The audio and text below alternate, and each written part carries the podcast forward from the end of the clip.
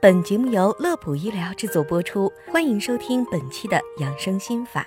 春天到来，万物复苏，但同时，春天也是一个各种疾病高发的季节，稍不注意便会中招，尤其是流行性感冒。这不，最近多地便出现了由甲型流感病毒感染引起的发热情况，并且呈现上升趋势。对于甲流，相信大家有不少的疑问。比如甲流与普通感冒的区别，需不需要去医院呢？如何有效的预防呢？以及流感疫苗要不要打等等。那么本期节目当中，我们就来和大家说一说这方面的话题。首先，我们先来看一下甲流与感冒的区别。大家都知道，普通感冒一般多数是由细菌、病毒感染所引起的，而流行性感冒则是由流行性病毒导致的。它分为甲、乙、丙三型，甲流便是由甲型流感病毒所导致的。甲流的症状要比普通感冒更严重，根据人体的免疫系统不同，症状以及持续时间也会有所不同。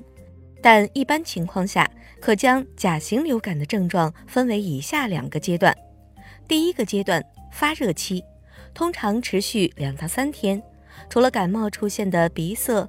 喉咙疼痛、咳嗽、头痛等症状以外，部分患者还会出现呕吐、腹泻、肌肉痛或胃痛等症状。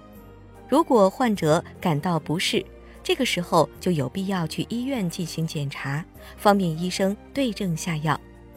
第二个阶段，恢复期，通常持续一周左右，这个时候症状开始逐步缓解。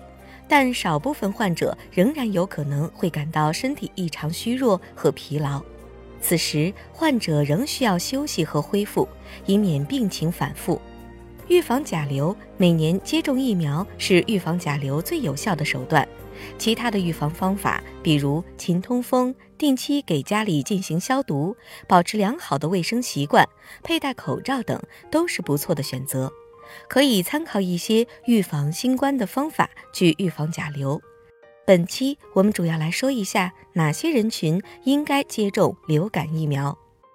专家建议六十岁以上的人群、儿童、医疗卫生机构的工作人员、慢性病以及体弱多病者接种疫苗。